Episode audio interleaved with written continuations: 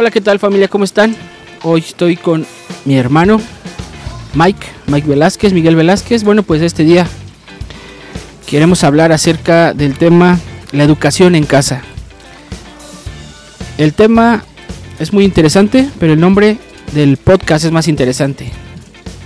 Una plática muy natural con gente sobrenatural. ¿Por qué sobrenatural? Pues porque lo común no es tan atractivo. Y a lo que yo creo y a lo que yo pienso, siempre es más interesante el tema eh, fuera de lo normal. Así que, Mike, bienvenido otra vez a este podcast. Gracias, hermanito. Pues aquí estamos. Cuando se requiera, cuando se pueda, cuando se necesite, aquí estamos. Pues muchas gracias por tu tiempo.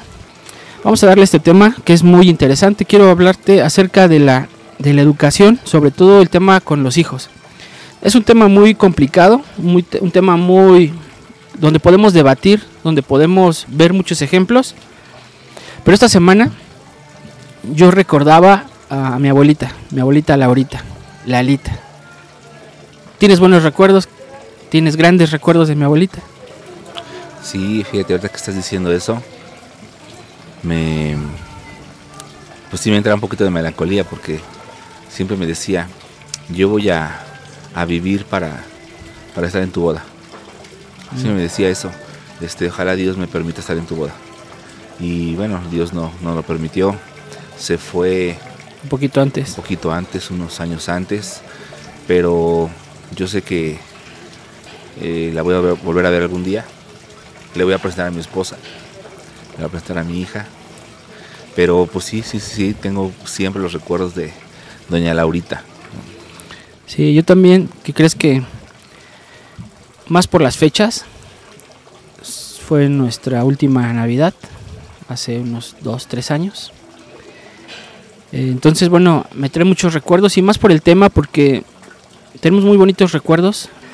Y bueno, me re- recordaba de acerca de mi abuelita porque como a hablar de la educación con los hijos, yo siempre recuerdo a mi abuelita enseñándonos buenas buenos modales, enseñándonos buenas costumbres, eh, corrigiéndonos, siempre muy tierna, siempre preocupada, siempre atenta. Crecimos con ella, mucho tiempo la pasamos con, con mis abuelitos porque mis papás trabajaban. Entonces yo recuerdo siempre ese tema de, hijo, saluda, eh, con permiso, algo que en, en estos días ya no se da. ¿no? Y además, digo, sin ser clasista ni nada, ¿no? Pues nacimos de Iztapalapa, ¿no? en donde a lo mejor piensan que por ser de Iztapalapa, pues eres ñero, eres barrio, no Eres tienes naco. educación, eres naco, eres pobre, eres mugroso, ¿no? Porque esa es la mayoría, esa es la idiosincrasia que se tiene, ¿no? El pensamiento general que tienen de Iztapalapa, ¿no?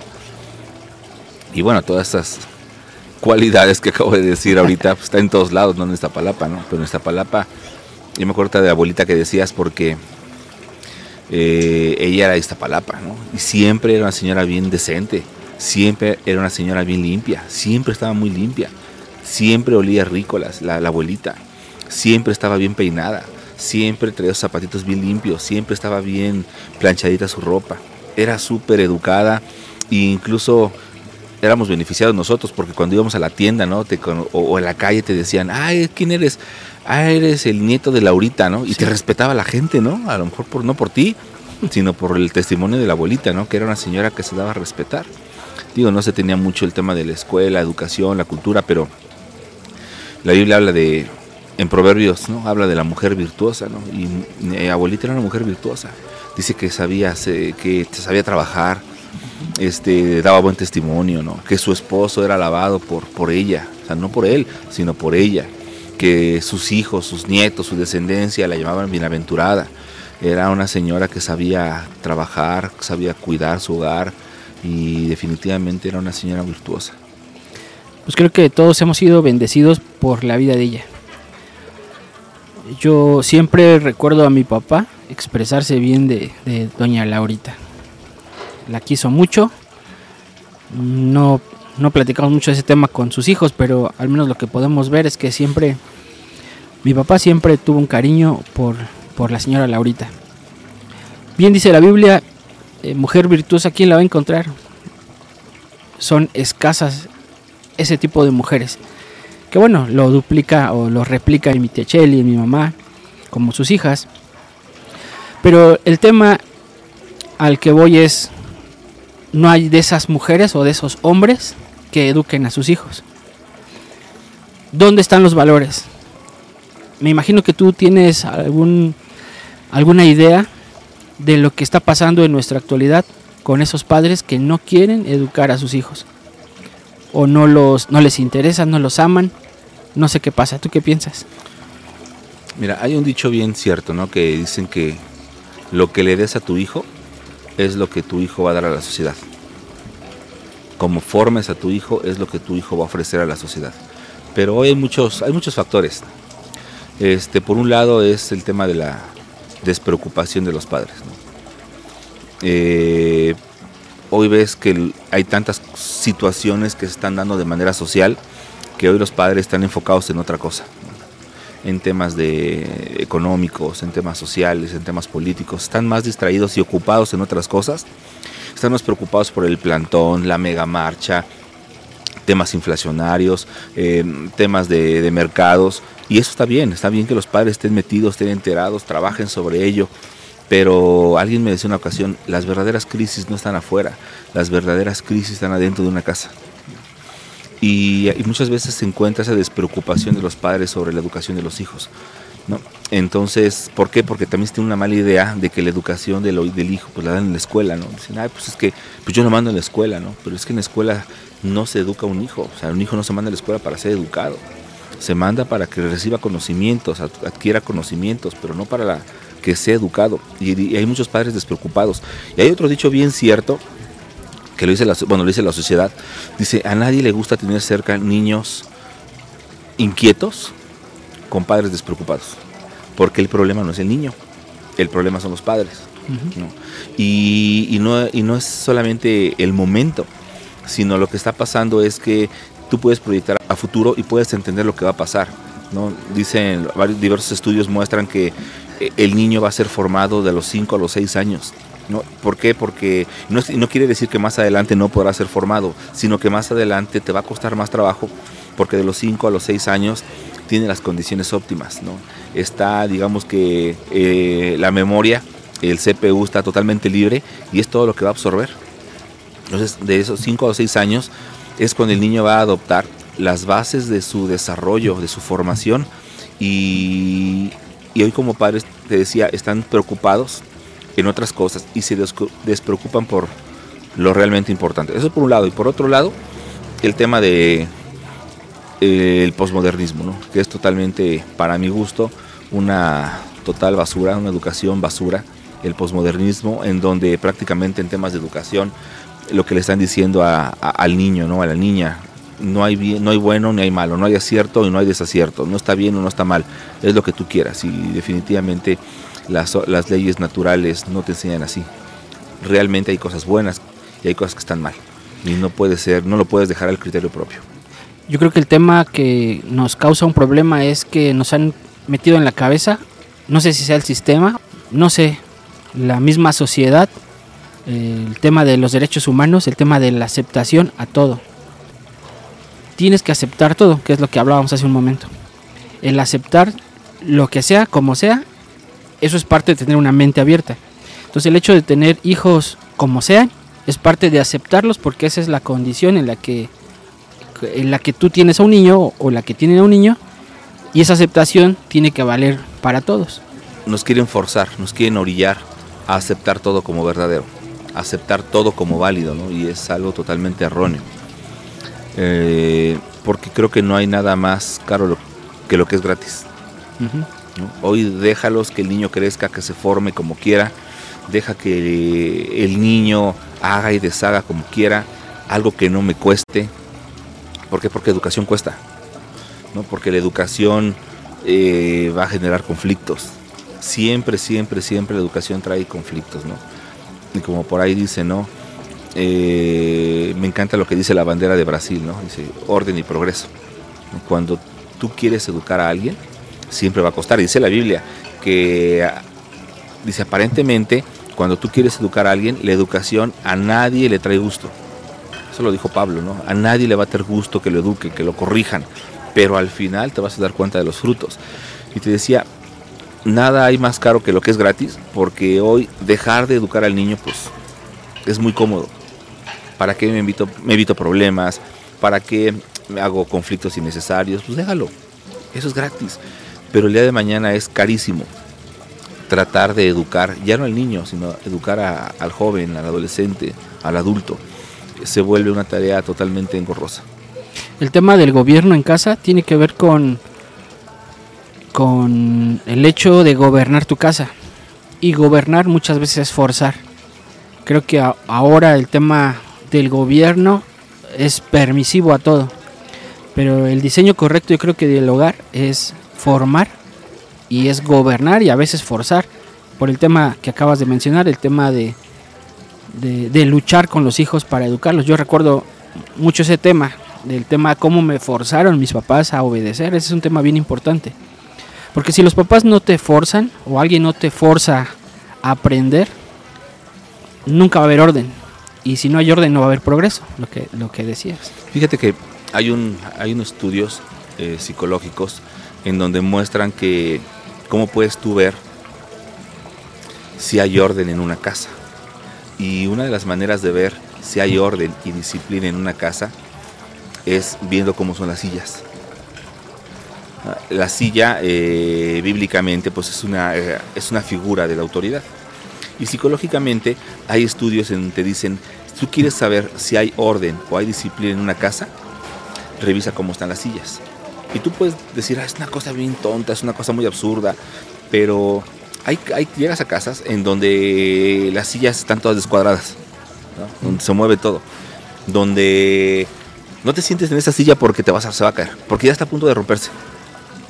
¿Por qué no la arreglan? O este, nada más no te recargues mucho porque como ya está descuadrada, te vas a ir para atrás. ¿Por qué no la arreglan? Pero deja de por qué no la arreglan, hay un problema atrás.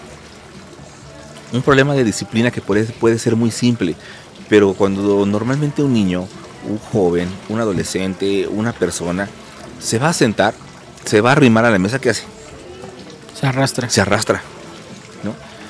Porque no hay nadie que le diga, levántate, acomoda la silla y siéntate.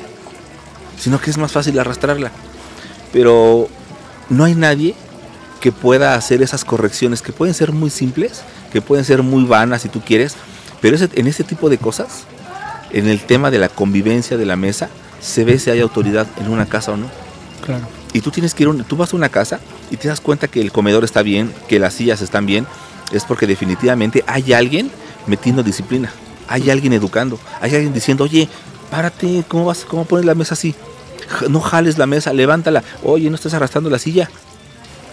Y hay, definitivamente, hay casas en donde llegas y, ves las sillas, ¿no?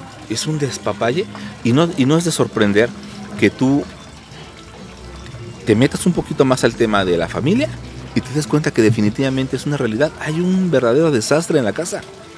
¿no? Y, ¿no? y no tienes que ser este sociólogo, no tienes que ser el, eh, el, el, familiar más íntimo para darte cuenta que hay problemas. Con solamente ver en casa cómo están las sillas, te das cuenta si en la casa realmente hay autoridad o no hay autoridad. Te dice también, diversos estudios te dicen, oye, ¿quieres ver si en una casa, cosas muy sencillas y muy simples, si en una casa de autoridad, ¿quieres ver si un niño está educado? Mira cómo trata tus juguetes. Son sus juguetes, déjalos, son de él, yo se los compré, lo que tú quieras. Pero en un niño tú vas a ver si está siendo educado. Es decir, si el padre está haciendo trabajo de educación. En dos formas. Uno, mira cómo trata tus juguetes. hay chamaquillos aventando el juguete y lo rompen y, y lo tiran. Nadie le ha enseñado que el juguete se guarda, se cuida, ya lo acabaste de utilizar, de jugar con él, límpialo, regrésalo a su caja. Es un tema de orden y un tema de disciplina. Ay, pero es un niño, déjalo, es su juguete, no pasa nada. Sí, pero así como tiene los juguetes hoy, mañana va a tener los cuadernos. Así como tiene los cuadernos hoy, mañana va a tener una amistad. Mañana va a tener una pareja. Mañana tendrá un matrimonio. Mañana tendrá hijos. Y lo que no sabe cuidar, lo que no sepa cuidar hoy desde ahorita, el padre, la madre despreocupada por esas pequeñas cosas, son, son, son formativas. Y el día de mañana será un niño, será un adolescente, será un joven, será un adulto que no sabrá cuidar lo que tiene en las manos. ¿Por qué? Porque nunca le enseñaron de consecuencias. Número uno. Y número dos, una forma de saber si los padres están metiendo educación es cuando tú ves a un niño en la calle o en un centro comercial. El niño o la niña que cómprame, dame, cómprame, dame, cómprame, dame. No sé si conozcas niños que todo el tiempo, dame, dame, cómprame, cómprame, cómprame, cómprame, dame, dame. Y no pueden ir a la tienda porque dame. No puedes ver que va a ir a la tienda porque me compras. Y no puedes ir a un centro comercial porque ese berrinche porque no le compraron. En todo el tiempo, todo el tiempo son así. Y es un tema de, otra vez, de formación, de orden y de disciplina. Porque ah, no es un problema de un niño. El problema es que va a ser un joven, el problema es que va a ser un adulto que no va a entender que las cosas tienen un precio. Porque hoy lo recibe gratis e insisto, nada hay más caro que lo gratis. Y el niño hoy no lo va a entender. Hiciste tú hace un momento una pregunta. Yo te quiero regresar esa pregunta. ¿Tú conoces niños educados? Sí. ¿Cuántos? Definitivamente, igual va a estar mal la respuesta, pero conozco pocos, pocos, insisto, ¿eh? y no es por el tema del niño, es por el tema de los padres. Creo que en un podcast pasado habíamos platicado sobre educación, ¿no? Y que tú me preguntabas, oye, ¿cuándo se educa el niño? Y lo platicábamos y decíamos, es que el niño se educa 20 años antes de nacer. Es decir, hoy al adolescente lo tienes que estar educando y, le tienes que decir cómo funciona para que el día de mañana ese niño pueda entender el tema de la educación, el tema de la formación, el tema de disciplina, de la disciplina, el tema del orden. Porque hay muy pocos niños educados. Y insisto, no, no es la culpa de ellos. Pero lamentablemente el dejarlos sin educación los dejas sin armas para un futuro. Los vas a dejar desprotegidos. Por ejemplo, la palabra disciplina viene del latín, que dice, se llama discipulus, que significa Aprendiz. establecer orden para aprender. Es decir, no puedes aprender así de la noche a la mañana. Tiene que haber un orden, tiene que haber reestructuras para que entonces el niño pueda aprender. Sí, definitivamente conozco niños educados. Penosamente te puedo decir que son muy pocos. Y lo reafirmo, no son culpa de los niños, ¿no? es culpa de que el padre, a veces lo que te decíamos ahorita, no porque el padre no le interese. Si hay casos de padres despreocupados, que no les importa. Pero muchas, muchas veces son porque hoy los padres están más preocupados enfocados en otro tipo de problemas que realmente en lo que vale la pena, que es la casa. ¿Y cuántos niños, digamos, malcriados conoces? Uh. La mayoría. Te hago estas preguntas porque yo creo que la gente que nos ve, sea tema cultural, económico, eh, creencias, esto se rompe desde el momento en que nosotros vemos a un niño malcriado Puede ser un pastor, puede ser un diputado, puede ser un ministro, puede ser cualquier persona, pero este tema de los hijos rompe todo lo que, lo que tú acabas de decir como, como imagen. Hace unos días yo hablaba con una persona y le decía, así como es los nietos, tú vas a conocer el trabajo del abuelo. ¿Por qué? Pues porque el hijo puede disimular, pero tú no vas a ver el resultado del hijo hasta que no ves cómo se comportan los hijos de ese hijo. Fíjate que una vez fui a comer con unos pastores no, no sé de dónde. Pero me llamó mucho la atención el cómo se comportaba él. Porque, bueno, él y ella, el pastor y la pastora, pastores jóvenes. Pero me llamó la atención por el comportamiento de ambos, ¿no? Yo creo que es bien importante el tema de la educación, ¿no? Y creo que si hay un problema en la educación son los límites, ¿no? Es este, yo creo que todos los extremos son totalmente malos. Cuando eres demasiado este, rígido en la educación, es totalmente dañino. O cuando eres bien blandengue, ¿no? Cuando no quieres poner límites de nada, eres indiferente. Los dos extremos son totalmente dañinos. Pero me llamó la atención porque estamos, estábamos comiendo hasta en la mesa, un lugar muy bonito. Y, y me llamó que la atención que el pastor no pidió de comer, sino que la, su esposa fue la que pidió, pidió por él. ¿Pero ahí estaba el pastor sentado? Sí, estaban los dos. Ah, ok. Nos dijo, ah, para mí esto y para mi esposo esto. Ya, bueno, pues sabrá, ¿no? Sus roles. Y, pues, a lo mejor ya le había pedido, como estaba platicando con el pastor, a lo mejor pues ya sabía y para no interrumpirlo. Exacto. Llega el platillo y ella probó la comida de él. Y le dice, ¿cómo está la comida? No, espérame, le falta sal. No la probó él. Y se me llamó también más la atención. Dije, a ver, a qué día está pasando algo. Le, lo primero es que le partió su, su comida. Eran como algo con salsa.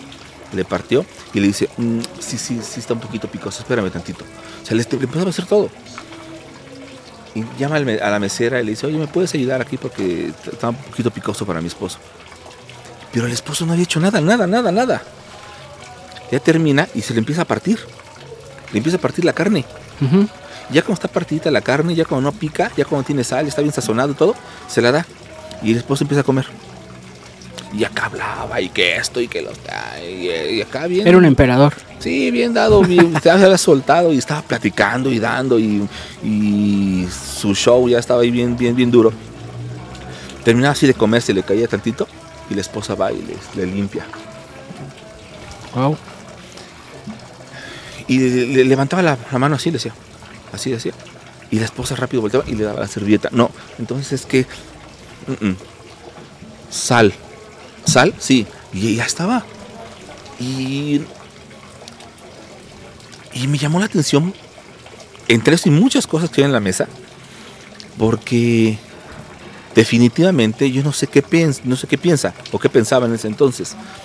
Pero si pensaba que era una figura de autoridad, que estaba bien, no era otra cosa más que verlo y decir es un, es un inútil. Que no sabe ni siquiera preparar, sazonar su comida, su- no sabe ni siquiera partir su carne, no sabe ni siquiera echarle sal, no sabe limpiarse la boca, no sabe pedir sus refrescos, no sabe nada. Tiene que llegar la esposa y lo tiene que hacer por él. Y hoy te das cuenta que hay niños que ya saben comer solos y que simplemente abren la boca y dicen, ah, dame. Ah, bueno, es un niño, tiene 7 años, tiene 8 años, ay, no importa, tiene 10 años. Vas a encontrar cuates que después van a ser profesionistas, van a ser ministros, van a ser pastores y que no saben ni siquiera partir su carne. No porque no sepan, no, sino porque siempre es cómodo. Insisto, y lo gratis siempre va a salir muy, muy, muy, muy caro. ¿Qué va a pasar cuando la pastora no esté? Y la pastora también dice, oye, espérame, si es tu esposo, no es tu hijo. ¿no? Son adultos. Y si ustedes piensan que es un buen testimonio para la gente que los están viendo, lo único que están haciendo, y perdón por la palabra, pero están creando parásitos. Hombres parásitos. ¿Y de dónde viene? No viene de la educación. Es que una mamá lo tuvo que haber educado así. Le enseñó que estaba bien, que solamente con estirar la mano tenía que la esposa adivinarle qué quieres. Y así eran los padres, totalmente permisivos.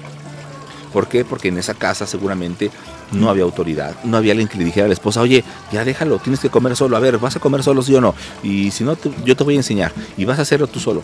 No, sino que tuvo siete, tuvo nueve, tuvo 20 años, tuvo una novia, tuvo otra, tuvo otra, que mejor no lo aguantó, que no le gustó el rol, hasta que se encontró una que sí, que fue educada a que tenía que ser totalmente sumisa. ¿Por qué? Porque segura- seguramente ella lo vio en casa, que el papá llevaba ese tipo de machismo.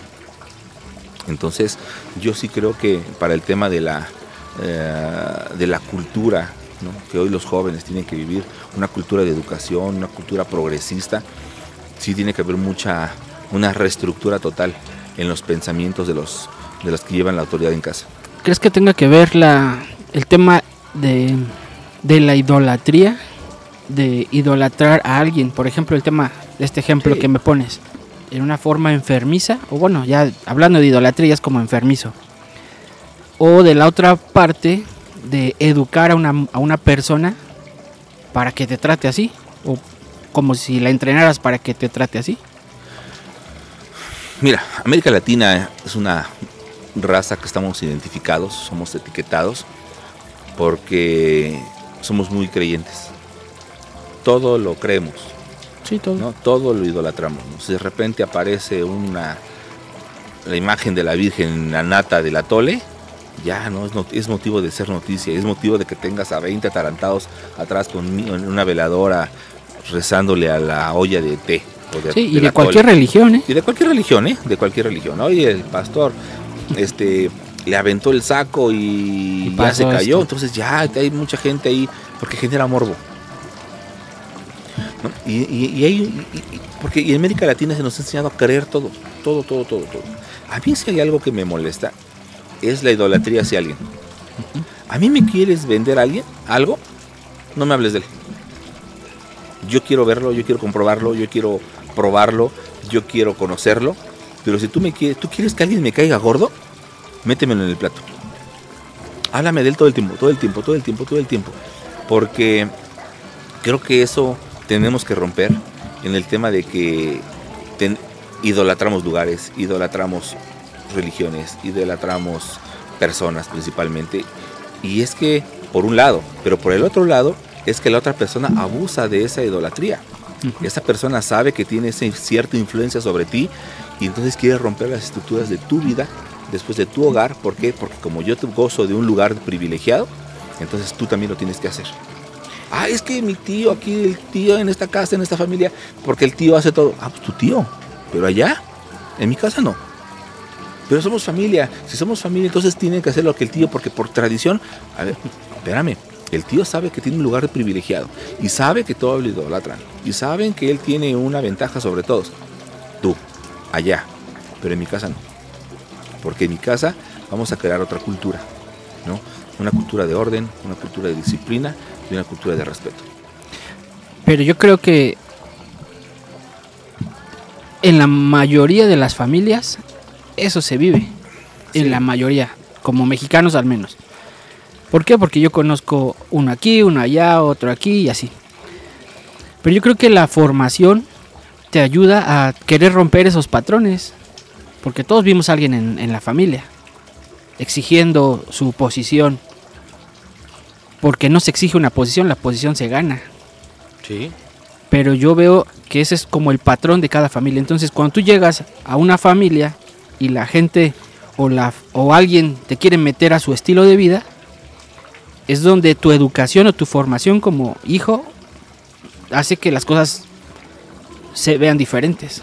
Mira, hay algo que, como dijiste, ¿no? En, en- en México, algo que tenemos mucho. Le damos mucho valor a la familia.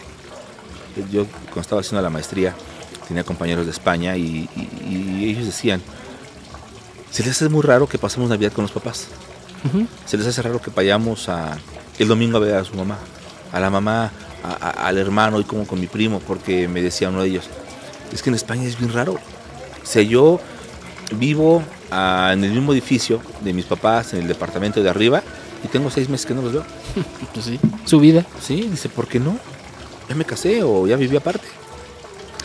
Y nosotros no, nosotros vamos los domingos, ¿no? Vamos el sábado, tenemos que comer, tenemos que desayunar, porque es el cumpleaños. Dice, yo he visto, me dice este muchacho, cuatro cumpleaños mi papá no ha estado, y vive abajo, y le hablo para saludarlo y ya. En México tenemos esa cultura, ¿no? De cómo vamos a pasar el cumpleaños de la mamá sin hacer nada. Bueno, pues es una cultura diferente, y lo entendemos y está padre. Pero hay una, hay una situación que nosotros como personas que queremos meter un- o inculcar o formar una cultura a nuestra familia, a nuestros hijos, a nuestro hogar, principalmente, es que tenemos que aprender a romper la familiaridad. Hay muchos males que se hacen en nombre de la familia, así como se hace en nombre de la religión En nombre de Dios. en nombre de Dios.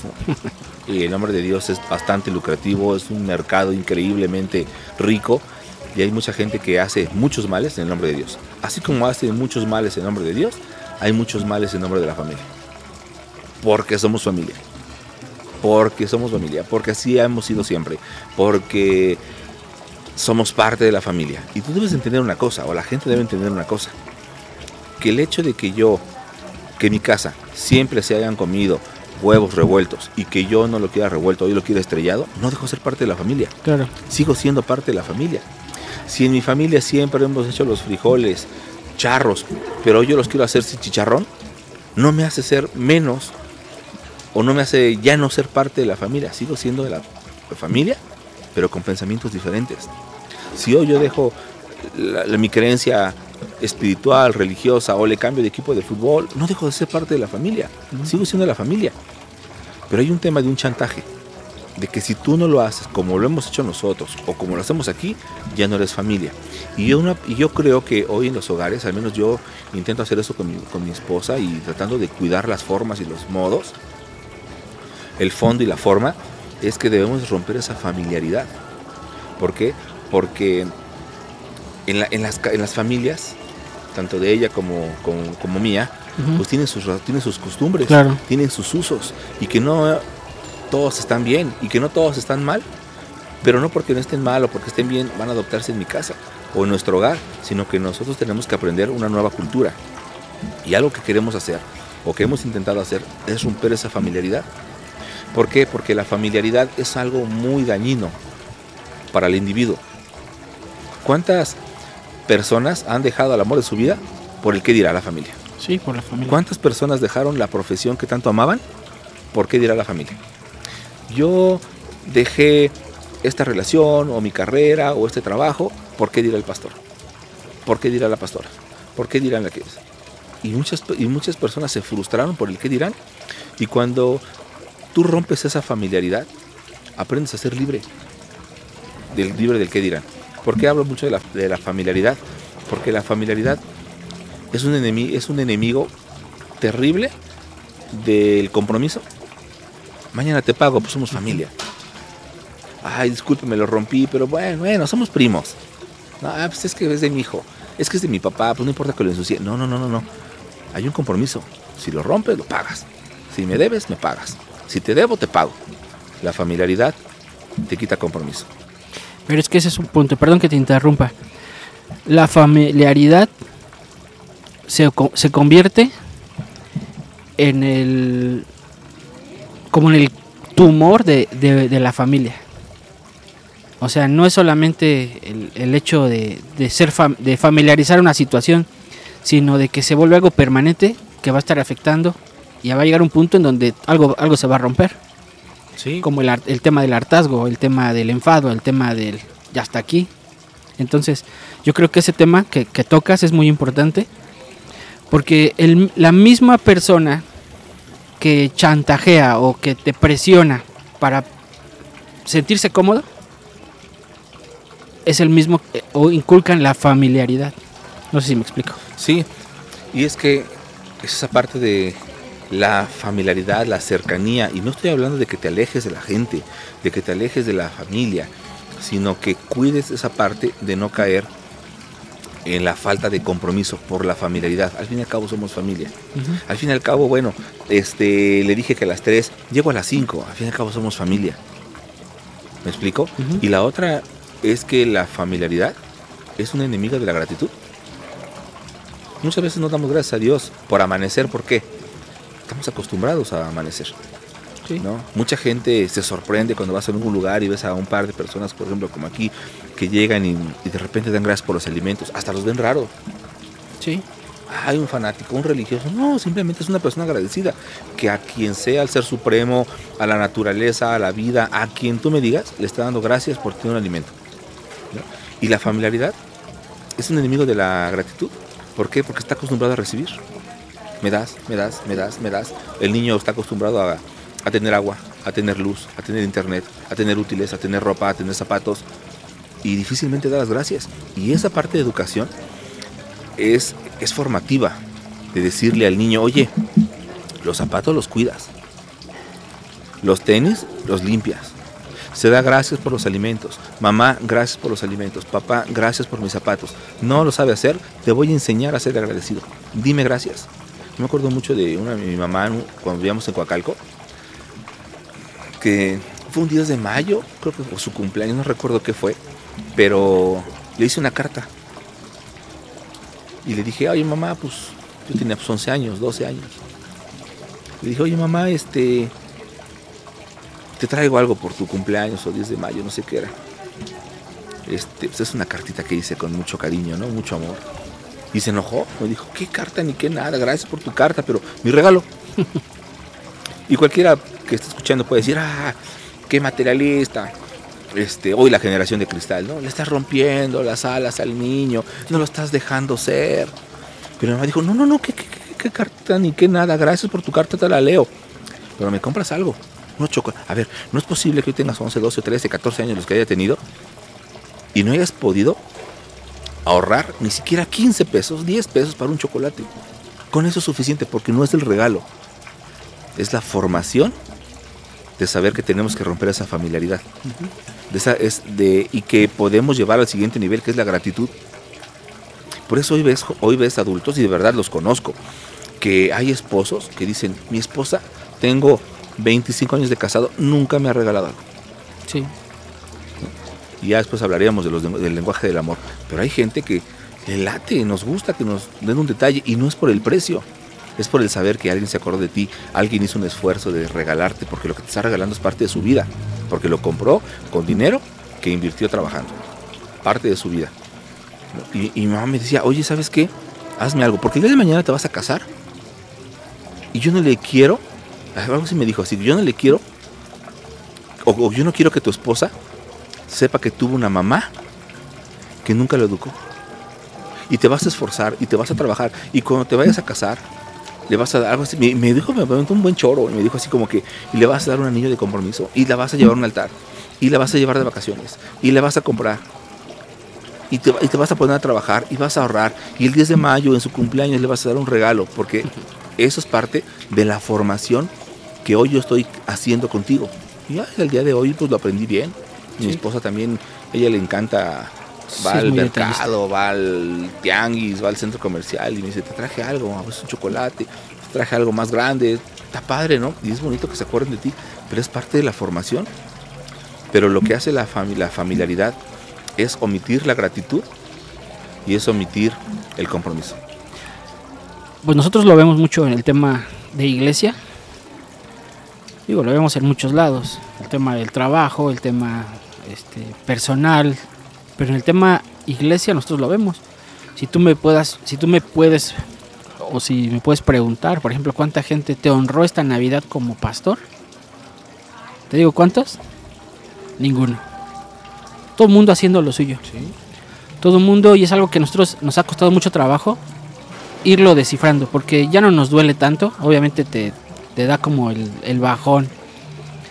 Pero acabas de, entender el punto en que la gente se acostumbra, como dices, a tener todo.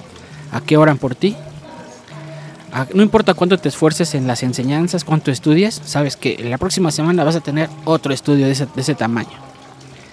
No importa tu esfuerzo en pagar una renta, por ejemplo, tú sabes que vas a tener ahí, no importa el equipo que tengas, tú vas que a pase el domingo es está El domingo ahí está y van a estar para mí cuando quieran. Entonces no es un tema así como de, ay, voy a llorar por eso, pero ese es un tema de una falta de educación. Porque una de las cosas, por ejemplo, que yo enseño mucho en la iglesia es la puntualidad. O sea, es algo que a nosotros mi, papá nos, nos metió hacia fuerzas. Yo recuerdo un día que yo llegué a la casa, quedamos de comer, estaba recién casado y mi papá me dijo, comemos a las 3. Yo iba los martes antes, no sé si te acuerdas. Yo iba los martes a las 3 comemos. Ok, a las 3 estoy ahí. Pues llegué 3.40 y me dijo, yo ya comí. Y a partir de ese día se me volvió a quedar a recordar que no me puedo acostumbrar a que somos familia. O sea, el tema tiene que ser, estar muy presente en todas las cosas. Entonces, soy un pastor regañón, soy un hombre regañón. ¿Por qué? Porque la gente no aprende. La gente no ha aprendido y posiblemente nunca aprenda. Pero a nosotros como líderes de una opinión, líderes de, alguna, de algún centro religioso, como jefe, tenemos que inculcar a la, a la gente o corregirle a la gente su, falta de educación o de falta de compromiso. Pero fíjate que, sí, yo estoy totalmente de acuerdo, pero hoy en estos tiempos posmodernos es bien difícil meter esta educación. Sí, mucho. Y es muy, muy difícil, ¿no? Por todas las corrientes hoy posmodernistas que están surgiendo, en donde a mí me hace algo tan, tan burdo hay estudios que dicen que mientras más fea es tu ortografía, sí. eres más inteligente. más creativo. No es cierto, eh, estás mal formado, nadie te enseñó a hacer la alta redondita. Ay, es que hay estudios que dicen que si eres impuntual, eres una persona más inteligente porque eres más libre. Sí. Y, todo lo, y todas esas malformaciones en la persona o las quieren volver virtudes. ¿Por qué? Porque la sociedad se ha, dado, cuenta que es bien difícil modificarlas, es bien difícil ir contracorriente. Mejor las como no aceptas. puedes con el enemigo, pues mejor te unes a él. Pues, pues sí, ¿verdad? Pues no estamos tan mal, no, pues somos impuntuales. Este, pues está bien, órale, lo normalizamos, ¿no? Lo formalizamos y lo hacemos virtud. Entonces la persona que el día de mañana llega y te dice, oye, ¿tienes un reporte por llegar tarde? Hoy es una agresión. Claro. ¿Por qué me estás reprimiendo? no? Y, y- y bueno, es parte de que hoy yo agradezco mucho, de verdad, yo agradezco mucho eh, que en mi trabajo he conocido gente, jefes, muy estrictos, muy estrictos. Que también he conocido los totalmente opuestos, ¿no? Y que los agradeces. Pero después te das cuenta que te hacen daño. Mucho. Porque de repente tú quieres crecer y te presentas con a otro nivel, con gente mucho más preparada, mucho más estricta, mucho más exigente. Y tienes de dos. O te vuelves más preparado, o te vuelves más estricto, o te vuelves más exigente. Y por consiguiente prosperas Ajá. o truenas. Y hoy si tú le dices a, regresando al tema de la familia, hoy tú le dices a- a- al niño, oye, ¿sabes qué? Pues, No sales con esos zapatos.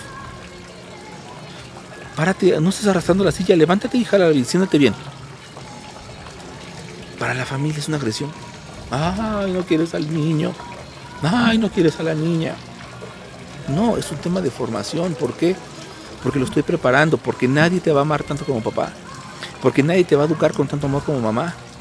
Te vas a encontrar el día de mañana a una persona que le va a valer gorro tus sentimientos, tus emociones, tu educación, si te formaron bien o no, simplemente él lo va a hacer.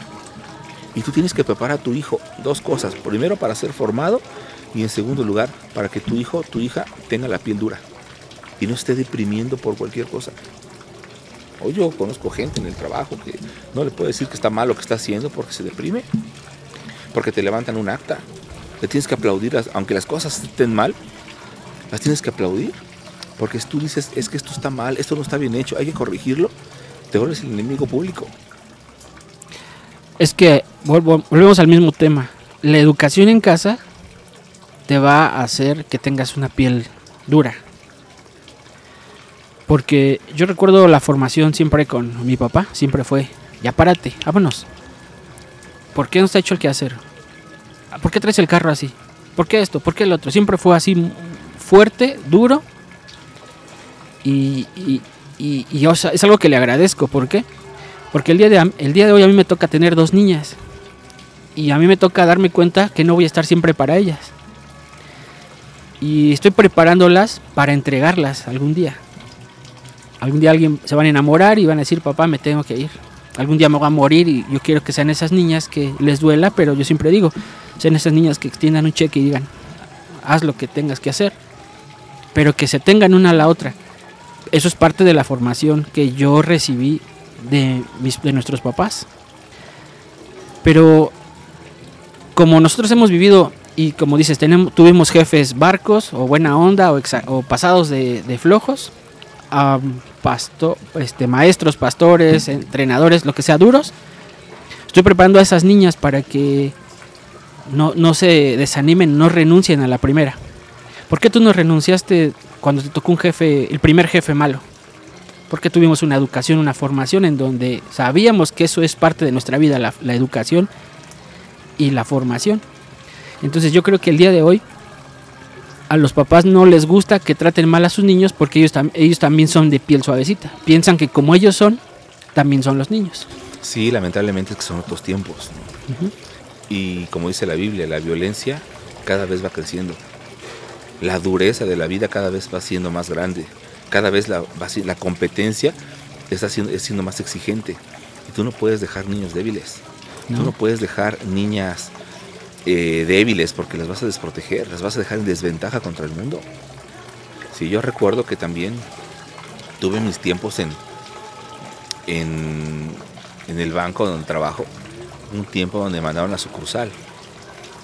Y pues estar en sucursal, cuando ves a alguien de sucursal, vayas una sucursal y te tiene alguien, trátalo súper bien, porque de verdad te la pasan mal. Eh, a veces no viven, no tienen las mejores condiciones, ¿no?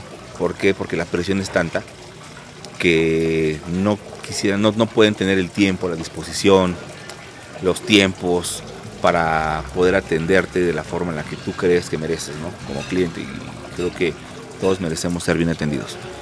Pero en parte, particularmente el tema comercial se viven muchas cosas. Y hay mucha presión, y hay mucho estrés. Por eso yo cuando veo a gente de sucursales, para mí son mis respetos. Directores, este, gente que lleva toda la, parte comercial, los ejecutivos, digo, mis, wow, mis respetos, trato de una sucursal y trato de atender a, la, a, mi esfuerzo porque ser tan amable con ellos, porque esa gente es de piel dura, están acostumbrados a la presión, están acostumbrados al estrés y aún así tienen protocolos de dar tu mejor sonrisa, de dar los números, aparte de saber diferenciar cuando saliste del trabajo, no llevarte los problemas o el estrés del trabajo a la casa. Cuando yo estuve en sucursal me tocaron jefes bastante, bastante duros. Y tú tienes de dos. Renuncias y te buscas algo más tranquilito, algo que no lastime tus emociones, tu pielecita suavecita, o te vuelves de piel dura. Pero sabes que una vez que brinques ese nivel de la piel dura, te vas a encontrar con otro más duro. Y, es, y, ese tipo de jefes, aunque parezca contradictorio o que de momento no le entiendas, lo tienes que agradecer. Porque esos jefes son los que te van formando. Claro.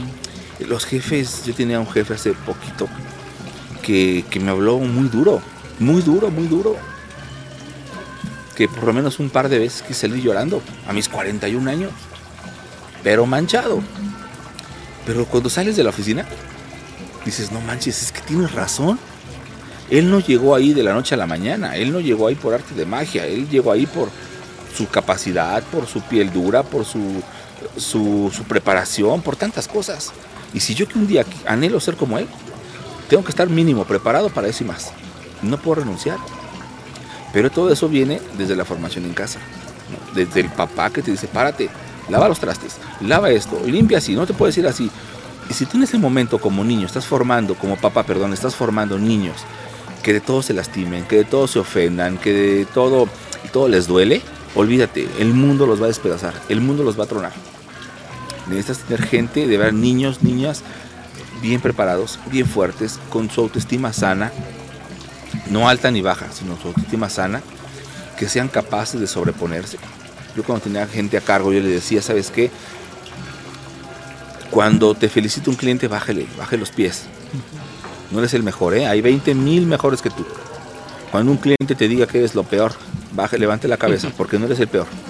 Siempre habrá peores, ¿eh? Lamentablemente siempre habrá peores que tú. Pero levante la cabeza, porque la vida sigue. Gracias, Mike.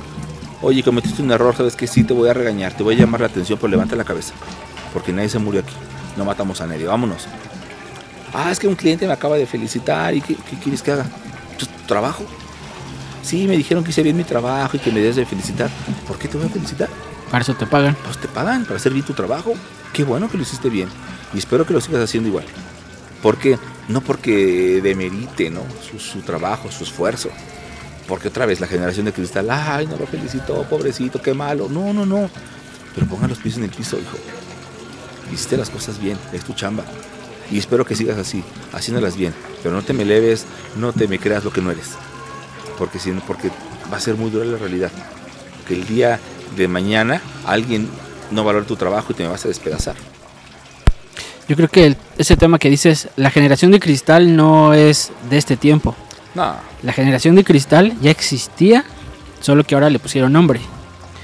Porque ponen, ah, los ochentas, la, gente, la generación de no sé qué, pero no es cierto. Son generación de cristal con, con otro nombre. ¿Por qué? Porque son los papás suavecitos que tratan a los hijos para que no los lastimen, para que no les dañen, para que no les incomoden, para que no les inquieten. Lo que pasa es de que yo sí también creo que esta generación, que le llaman la generación de cristal, se ha exponenciado mucho su debilidad. Por las redes sociales. que no, no había habido una generación tan débil y vulnerable como esta. Pero no es nueva, ¿no? está desde atrás. ¿no? Y desde la época de oro, ¿no? ya existía. Lo que pasa es que hay medios, redes sociales, medios de comunicación que, que te exhiben quién eres, cómo eres, qué piensas, pero esa generación ya existía. Esa gente suavecita, esa gente débil, esa gente ya existía, como también ha existido gente fuerte, gente dura. Claro. Recuerdo que Papás nos acostumbraron así, ¿no? A enojarnos. Porque en casa nos podemos enojar. Pero no nos podemos ofender. Tenemos que estar bien. Y cuando yo me caso, mi esposa una vez me dijo, es que eres muy ofendible. Yo sí, ah, hasta, me ofendí. Pero me dice que no puedes ser ofendible. Dice, porque te puedes enojar, nos podemos enojar. Y está bien. La Biblia dice que Jesús también se enojó. Porque es válido enojarnos. Claro. Y el enojo te va a durar cinco minutos. Pero no te puedes ofender. Mi esposa me decía, no te puedes ofender. Porque la ofensa te puede durar toda la vida.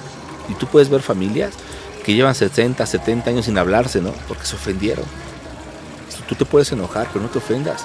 Y hoy es parte de que esa reestructura de la educación hacia, en casa, en un hogar, en un niño principalmente, es que le tienes que enseñar que te puedes enojar.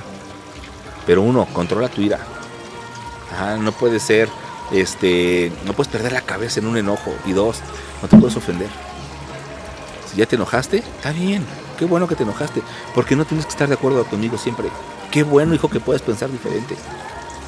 Pero que no se te olvide que tienes un padre, que tienes una madre y que necesitas enseñarle a que también se debe saber, debe aprender, perdón, a reconciliarse. Eso, eso no, nace, esto le tienes que enseñar al niño. Y yo recuerdo que también alguna vez mamá me decía, este, iba a ver si iba a tocarnos en la noche, ¿no? A tu cuarto. Iba ahí, nos, nos enojábamos con mamá y tú estabas en cama ahí pensando que ibas a, ya no ibas a bajar a desayunar, te ibas a ir de la casa por el problema. Y subía mamá, o subía papá y te decía, pídeme perdón. Ah, no quiero que estemos mal, quiero que me pidas perdón. ¿Por qué? ¿Por qué tengo que pedir perdón? Pues porque la regaste. Y aunque estés como un niño, estés enfrascado en tu error, tienes que aprender a ser enseñable. Y decir a tu hijo, a ver, la regaste, pídeme perdón. ¿Por qué? Porque igual el niño va a crecer y la va a regar en su relación, y la va a regar en su trabajo, y la va a regar en su escuela. Y tienes que ser un niño capaz de decir, ¿sabes qué? Mamá, papá, maestro, jefe, la regué, perdóneme. Pero obviamente el niño no lo va a aprender si tú como papá eres un... Cargaste esa soberbia, ¿no? De saber que como soy papá, pues no me equivoco. ¿Cómo le va a pedir perdón a mi hijo? ¿Qué va a pensar de mí? Yo como jefe, ¿cómo, la, cómo voy a reconocer que me equivoqué? Eso te hace más grande oye hijo, oye hija, ¿sabes qué? Creo que tienes razón, me equivoqué. Perdóname. Eso el niño lo absorbe, ese niño lo aprende, porque el niño es imitador. Hoy tú vas con un niño de 5 años y le dices, ¿sabes qué hijo? Tenías razón, me equivoqué, ¿me perdonas? Oye, el niño saca de onda, ¿no? Pues, oye, ya aprendí que también se debe de pedir perdón. Claro. Ofrecer disculpas. Y tú no te extrañes que el día de mañana que el niño haga algo mal, vaya y te diga, mamá, ¿me perdonas? Ya papá, ¿me perdonas? Porque él aprendió, pero tú lo tienes que enseñar. Sí, es parte de, pero es parte de la educación, otra vez. Conocemos que, o entendemos, o reconocemos gente tan orgullosa que no es tan, tan moldeable por su mismo orgullo. Es gente que lastima, es gente que incomoda, es gente que harta por porque no fue educado. O sea, que, uno, que una persona esté adulta o que esté vieja no significa que esté en lo correcto. Entonces yo creo que sigue haciendo mucho daño el hecho de no aprender que, si no fuiste educado desde niño, ¿cómo va a ser una persona adulta? alguien en la semana, eh, mi, niña se, chupa el dedo y me responden diciendo, ay, pero es que esa persona también se lo chupa. O sea, imagínate cuál es la, la expresión. Entonces yo dije, pues qué pena que están grandotes y sigan chupándose los dedos. Y tú no te vuelves a chupar los dedos, no seas cochina. Pero es eso, como hay una malformación de, nuestros adultos, ¿Sí? creen que todo tiene que ser de la misma forma. Entonces, y, de alguna forma o de otra lastiman a, a la gente. Entonces yo creo, Mike, que este tema la verdad es muy interesante, es muy complicado también. Mucho. Porque no solamente vamos a ver niños débiles, porque yo conozco gente que dice, es que me hablaste feo, pastor, o me hablaste feo, amigo, me hablaste muy duro y, yo creo que eso no se vale. Hay gente que me dice es que las enseñanzas son muy duras y, discúlpame, pero yo así no aprendo. Yo siempre digo, no romanticemos lo que leemos como, como Biblia, como escritura, porque no me imagino a Jesús hablándoles como, como si fueran niños. Jesús hablaba y les decía, oye, estás regándole aquí, lo que hace un padre, ¿no? Un padre no corrige a los hijos diciéndole, mi amor, ya rompiste la tele. Mi amor, bueno, sí hay mucha gente que lo hace. Pero no creo que sea la forma correcta. Tampoco estoy hablando de golpes, estoy hablando de la que es la, la corrección y la disciplina. Sí. Que la disciplina tiene que ver con instrucciones, con órdenes, con reglas, con normas, para que esto pueda funcionar. Ahora, siempre lo he dicho, mi papá fue un, un hombre muy duro, al menos conmigo, por mi carácter, por la que, lo que yo hacía o lo que no hacía. Pero la disciplina me, me hizo amarlo mucho. Entonces yo una de las cosas que ¿Por qué enseño lo entiendes? porque lo entendemos.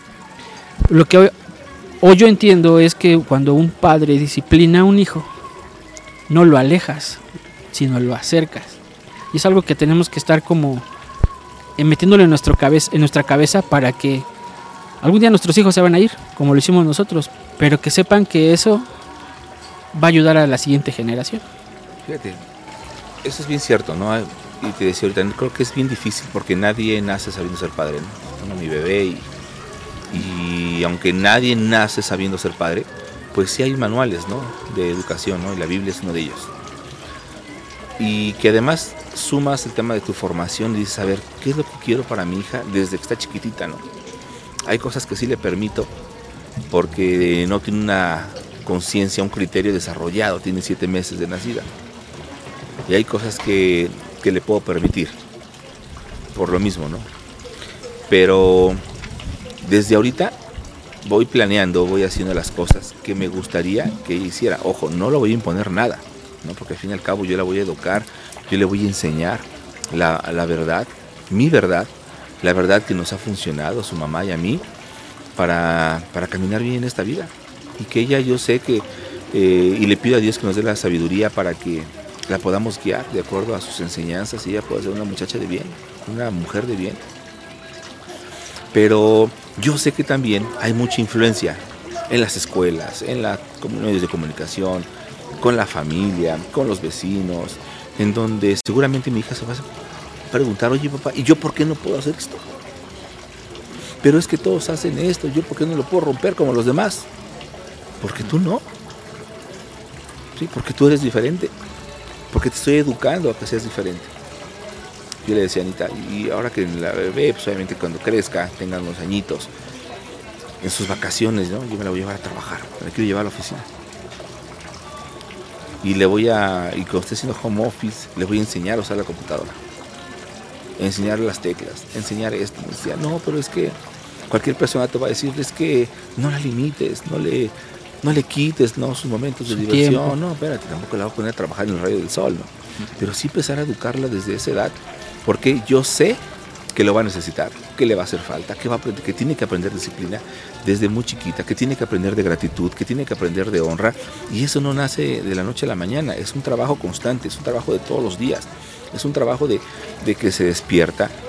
¿Qué pasa con mamá? ¿Cómo estás? ¿Cómo, lle- cómo te has portado? Saluda a tu abuelo, saluda a tu abuela, saluda a tus primos, saluda, este, recoge, tiraste, limpia. Es un trabajo de todos los días. Y que yo sé que los que tienen hijos más grandes sabrán de lo que les hablamos, que es bien complicado, pero definitivamente yo creo que armas a tus hijos cuando les enseñas dos cosas, la honra y la simplicidad. Por ejemplo, yo, no sé, ahorita que acaba de, de- de concluir el Mundial, uno de los cuadros más increíbles, a mí se me dio mucha flojera el Mundial. De hecho, Sí. nada, pues México no traía nada, ¿no? Pero creo que partidos vi como 3, 4, no, no me llamó la atención. Pero lo único que me llamó la atención de todo esto fue la selección de Marruecos.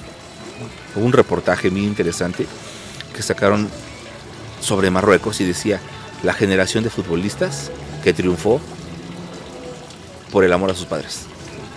Y que eran chavos de papás marroquíes que tuvieron la oportunidad de representar a Francia, a Italia, a Portugal, a España. Y que otros lo hicieron. Muy respetable su decisión.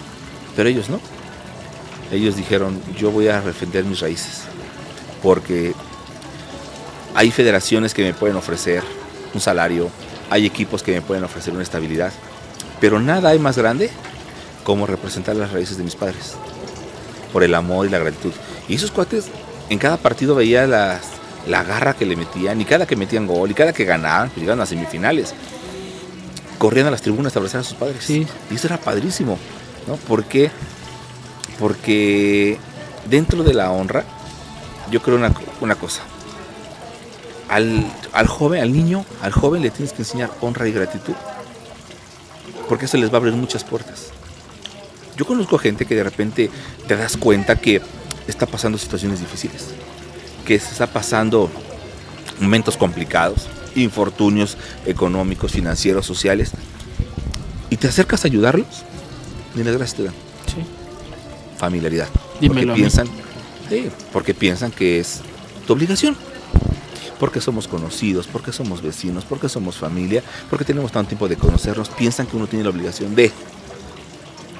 Y, y a esta generación se le tiene que enseñar eso, honra y gratitud. Corresponder lo bien que hacen por ti y ser agradecido. Y la otra parte es la simplicidad.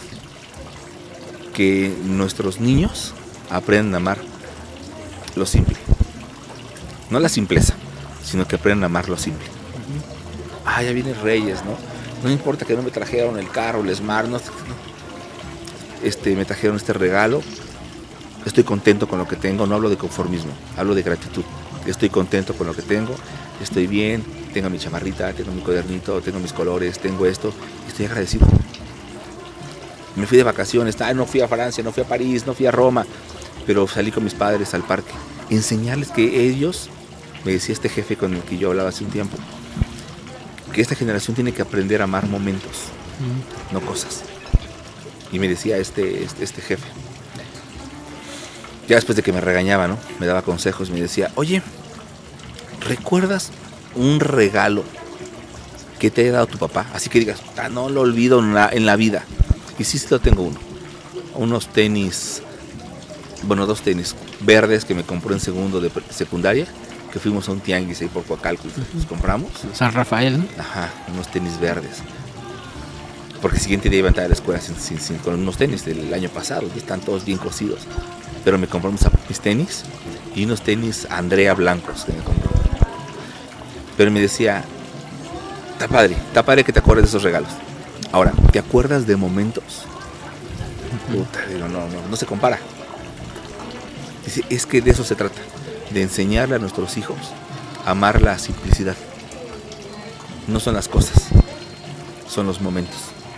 Y creo que esta generación lo que tenemos que enseñarles es amarle eh, a nuestros hijos, enseñarles a amar y a valorar y contemplar más las personas, los momentos que las mismas cosas. Está muy bonito eso. Pero para poder llegar a eso hay que educarnos a el tiempo con la familia. Porque sin tiempo, por ejemplo, cosas que yo recuerdo mucho de mis papás, era cuando nos veníamos de, de, allá de la casa, cuando viajábamos hasta Coacalco. Que pasábamos y pasábamos a comer taquitos, A la panadería. la pasábamos a la panadería por las donas. O sea, cosas así, esos momentos igual están en el corazón. Pero eran ti- era tiempo. Cuando íbamos a la iglesia y a Coacalco y nos íbamos caminando porque no teníamos para el camión. Eso. Estaba bien lejos. Sí. Y que regresando pasábamos por la avenida San Rafael y comprábamos gorditas de chicharrón o de carnitas, pero la teníamos que partir en dos. Porque Sí. pues no teníamos, Sí, no había, no, no había para una completa, para, para, para cada uno. Entonces compraba dos y se partían y teníamos cada quien nuestra media gordita y nos sentábamos ahí en el puesto y nos las comíamos. ¿no? Yo no me acuerdo cuánto costaban las gorditas, pero me acuerdo de ese momento. Sí, claro. ¿no? Que lo poco que tenían los papás nos lo daban y lo valorabas. Y valorabas el momento y te venías caminando. Hoy le dice un chamaco, vas a ir a la iglesia y te vas a ir caminando 40 minutos. No. No, te la raya. Sí. ¿no? Y ni va, y ni si no me obligas ahí, yo no pedí a hacer y esas tonterías que hoy se inventan, ¿no? Pero ¿a qué me compras? Si voy contigo, ¿qué me vas a dar? Sí. Chamacos malagradecidos, que yo nada más espero tantito que, que les caiga al cielo lo que han escupido. Yo conozco varios chavos que digo, de verdad muchacho, agarra la onda de lo que estás haciendo porque te vas a arrepentir, te lo juro. O sea, esta vida te cobra los Todo. intereses. Pero hoy se, se tiene que for- reforzar esa parte, yo creo, en los niños. Valoren la simplicidad. Esa palabra simplicidad me cayó muy de moda en un tiempo cuando estaba estudiando la maestría. Tuve un maestro que nos daba derecho o algo así, derecho corporativo. Y de repente nos dice, a ver, este grupo se me hace bien extraño, bien raro. Se paró ahí el salón y empezó a vernos. Dice, a ver, ¿cuántos? Éramos como 40 en el, salón. ¿Cuántos de aquí son casados? Solo dos levantan la mano. Sabemos como 38 solteros. Y yo creo que el promedio de edad, había uno como de 25 años, pero fuera de ahí todos éramos de 35 y 50 años. Y sí, ¿qué onda con los demás? No, pues no. Y dice, ¿saben por qué no se han casado? Dice, porque no todos están feos. porque no todos, así habíamos algunos. Pero no todos están feos. Pues, ¿saben por qué no se han casado? Por una razón. Porque la chava está esperando al chavo que mida un 80, barba cerrada, atlético, que no tenga mamitis, que tenga buen trabajo, que esté delgado, ¿no? que no tenga amigas. Perfecto. Que sea mangoneable. Y no existe. y el hombre está esperando una chava que esté con un cuerpazo, que no tenga amigos, que no tenga redes sociales, que no le guste salir, que tenga buen trabajo y gane bien, pero no más que tú. Que sea fiel. No, Hoy ustedes se van a dar cuenta que pueden ser más felices de lo que ustedes piensan cuando aprenden, cuando aprenden a amar la simpleza. Porque a veces lo más bonito de la vida lo tienen a un lado. Lo tienen aquí, lo tienen de frente. La felicidad no está en las cosas superficiales que ustedes puedan imaginar. la felicidad tiene enfrente. Y pues, sí, es cierto, ¿no? Y uno tiene que aprender a valorar eso, la simplicidad, las cosas sencillas que te ofrece la vida, como el amanecer, como el convivir con la familia, como el tener hijos, tener la oportunidad de tener un trabajo, como tener la oportunidad de pasar con alguien estas fechas. El poder disfrutar eso, porque pues, lo que la pandemia nos enseñó es que hoy estamos, mañana quién sabe. Y mientras estemos, formar esos lazos de educación, de unidad en nuestro hogar, con nuestra esposa, con nuestros hijos, para que ellos sean fuertes. ¿Recuerdas esa, ese texto donde dice que el que no sea como niño? Eso es la simplicidad. Esa es la simplicidad. Pero fíjate, ahora también hay otro, otro tema ahí con el tema de la educación y la simplicidad. Algo, algo simple, ¿no? A veces le escuchamos cuando dicen, instruye al niño en su camino, ¿no? Y cuando sea viejo no se apartará. Y yo me pongo a pensar que es un versículo bien bonito, bien prometedor, ¿no? Lleno de promesas, ¿no? Nunca se va a apartar. Pero yo creo que es un versículo bastante peligroso, porque dice, instruye al niño en su camino. Y lo que le enseñes, aunque sea viejo, no, no lo va a dejar. El tema es que le estás enseñando. Porque lo ideal y lo padre y lo bonito y lo que nos gusta es creer que le estamos enseñando cosas chidas. Y que cuando sea viejo no las va a dejar. Pero ¿qué pasa si no nos estamos dando cuenta como padres y le estamos enseñando mal hábitos, malos hábitos? Una mala formación, ingratitud, no estamos inculcando valores. Lo que le sembraste, aunque fuere viejo, no dejará de ser la misma persona. Pero dice también otro, otro texto, cría, cría a tus hijos en amonestación y disciplina. O sea, el, el consejo completo es, enseña a tu hijo amonestándolo, disciplinándolo, y cuando fuere viejo no se apartará de su camino, que son dos textos separados, pero, pero van de la mano.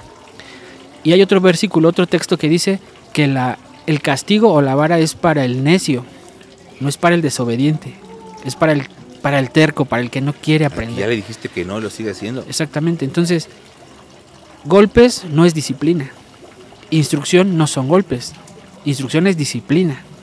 Amonestación. Entonces, yo creo que todo lo que nosotros podemos hablar tiene que ver con, como dices, sembrarle desde pequeño cosas correctas. Hay una frase donde dice, bueno, es una parte donde en Estados Unidos vemos en las películas, donde dicen, en los juicios, donde dicen, prometes decir la verdad, solo la verdad y nada más que la verdad decir que hay tres tipos de verdades. la verdad a tu verdad, la verdad a medias o la verdad completa. Entonces cuando nosotros entendemos esa parte, nosotros entendemos que lo que es verdad es verdad donde sea. Sí, en principio. ¿no? Entonces lo correcto siempre va a ser correcto. Entonces estos tiempos se ha diluido mucho el tema de lo que es correcto. O sea, lo que es correcto no a lo que yo entiendo, es a lo que es correcto. No es a lo que yo alcanzo a entender, sino a lo que es correcto. Eso es lo que tenemos que sembrar en nuestros hijos, pues para que ellos puedan no apartarse cuando sean viejos. ¿Qué es lo que nos ha pasado? Sí, yo creo que mucho de eso, si yo pudiera resumir esta charla, enseñar a nuestros hijos honra, enseñarle gratitud, enseñarles a amar la, simplicidad. Mm, qué bonito. Que ellos puedan saber que lo más valioso ya lo tienen, tienen a sus padres. Que no necesito ir al centro comercial y dame, cómprame, llévame, si te acompaño, ¿qué me vas a dar? Porque vas a tener adultos igual, siempre esperando su beneficio personal, sino que aprenda a amar la simplicidad. Tengo a papá, tengo a mamá, soy feliz. Sí. Me pudieron comprar esto adicional a las necesidades básicas que ya están cubiertas, gracias. No se pudo, no importa, estoy feliz. Padre. Y eso, insisto, no hablo del conformismo, hablo de la gratitud. Agradezco lo que tengo, pero si quiero más, le tengo que enseñar al hijo a esforzarse. Porque desde niño tiene que, el niño tiene que aprender eso, a esforzarlo. Trabajé para ello, me esforcé, me lo merezco. Y por esa misma razón lo debo de cuidar, porque no es fácil no, me, no, no fue fácil obtenerlo, me costó tenerlo. Y porque me costó tenerlo, lo voy a cuidar. Qué padre. Ah, pues hay mucho que platicar, Mike, de este tema. La verdad es que es un tema muy bonito, muy interesante. Yo creo que lo dejamos para continuarlo. Este, pero yo creo que un llamado, una, una palabra de esperanza a esos papás que batallan con sus hijos es que, que les enseñen, para que sus hijos sean bien recibidos. La verdad que un niño malcriado, una niña malcriada, maleducados, no caben en muchos lados. Una cosa que un día Dios puso en mi corazón fue que cada que tú instruyes a un niño en su camino, cada que tú le, obede le enseñas a obedecer, lo forzas a obedecer, lo preparas para el futuro, tú, le, tú lo preparas para una larga vida. ¿A quién son los que terminan su vida jóvenes, alguien que no fue educado, alguien que no fue criado, alguien que no fue preparado, alguien que no fue enseñado a obedecer. Entonces yo creo que es momento de poner esas varitas en esos arbolitos chuecos para que corrijan. Yo creo que sí. A veces se le hace tanto, de verdad, tanto daño al niño, a la niña, al joven, al adolescente, siendo permisibles. Como hace mucho daño el régimen autoritario, ¿no? Y cállate y siéntate, tú no hables, a eso hace damas, destruye la, eh, la estima de la persona, la moral, el ser tan permisible les hace igual de daño, ¿no? Los destruye. Y yo creo que siempre he creído eso, ¿no? Que si tú amas a alguien, tienes que educarlo. Si tú amas a alguien, tienes que ponerle límites. Si tú amas a alguien, le tienes que enseñar a comportarse. Lo tienes que educar, lo tienes que formar. Esa es parte de de poder de, demostrar que también lo amas. Por eso te estoy educando y la Biblia lo dice, ¿no? Si tú amas a alguien, corrígelo, porque si no lo corriges, no digas que es tu hijo, como un bastardo. No es parte de tu familia. Si lo amas, corrígelo. Y en esa y en eso él sabrá que, sea amado, que es amado, ¿no? en el que está siendo formado. Qué padre. Pues, hermanito, muchas gracias por tu tiempo. Hacemos la segunda parte, ¿qué te parece? Sí, es una segunda parte, hay que platicar más también sobre este, ya igual del rol, creo que lo hemos platicado, el tema del rol financiero en, las familias.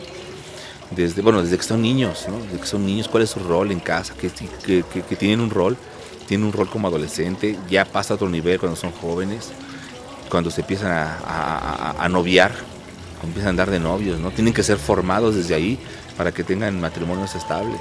Es como una, como una, un avance nada más me sorprendía que leía sobre el tema de los noviazgos en, Asia.